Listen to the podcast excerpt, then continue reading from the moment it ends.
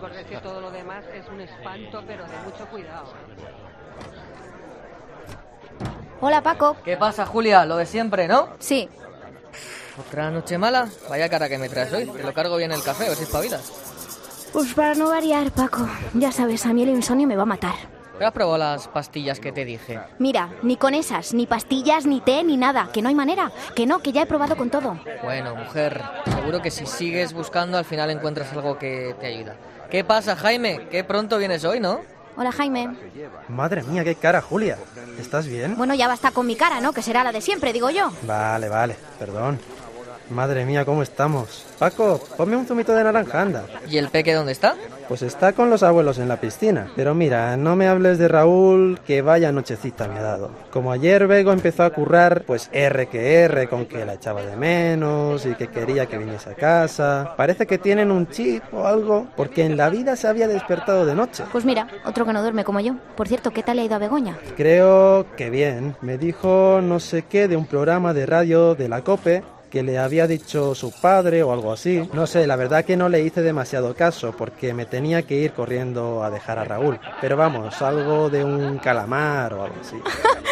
Calamar, dice, será el programa del pulpo. No sé, luego le preguntaré. Quedaba ahora durmiendo. Me dijo que la despertase a las dos para comer, pero no sé yo si se levantará, vamos, porque llegó bastante cansada. Pues seguro que no. Vamos, cuenta con que hasta que se acostumbre va a dormir todo el día y por las noches a trabajar. ¿Has perdido a tu mujer, Jaimito? No, si a mí me da igual, pero el peor es Raúl.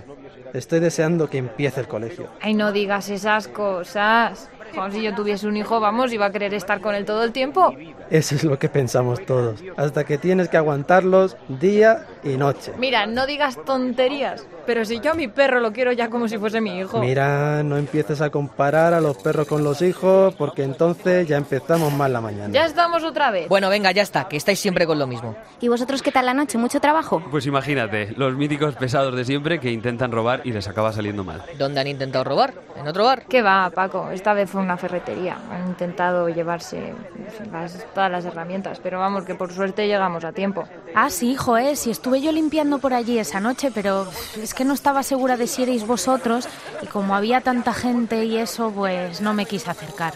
Vamos, que te volviste a olvidar las gafas en casa, ¿no, Mari? Mira, es que mi marido es un pesado. Todos los días me hace levantarme una hora antes y ya me levanto de mala leche y claro, pues se me olvidan las cosas en casa. Anda, que cualquier día te olvidas de ponerte la ropa, ¿eh? No enrabes que eso no va a pasar nunca, ya te lo digo yo.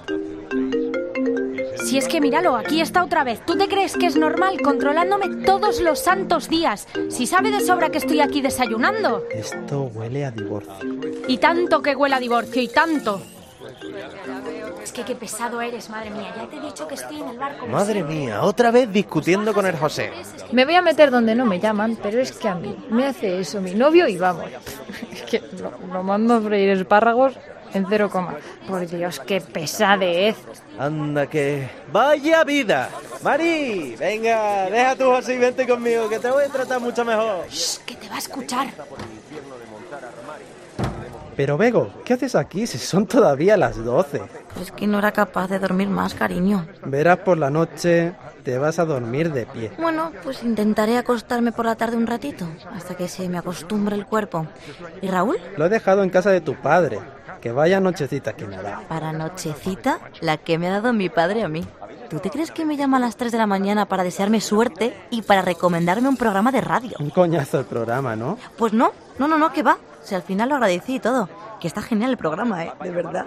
Vamos, que ya tengo compañía, la garita. Pero aluciné con que me llamase para eso. ¿Qué programa es, Begoña? Pues en la copia esas horas poniendo las calles, ¿no? Sí, sí, sí, ese, justo ese. ¿Lo conocéis? Hombre, pero claro que lo conocemos. ¿Cómo no lo vamos a conocer si es el mejor programa que existe? Pues de verdad que en la vida lo había escuchado. Nada. Sí, es súper famoso. Al parecer es líder de audiencia en esa franja horaria, que la verdad que no sé muy bien lo que significa, pero bueno. Eso es que es el programa que más se escucha en esas horas, entre las 4 y las 6. ¿Me dejáis flipando? ¿En serio? Pero a ver, ¿tú quién te piensas que me acompaña a mí todas las noches mientras conduzco el camión? Pues el pulpo, ¿quién va a ser? Lo conozco hasta yo. Lo que más me gusta es la canción. ¿Cómo era? Son ponedores, na na na na na.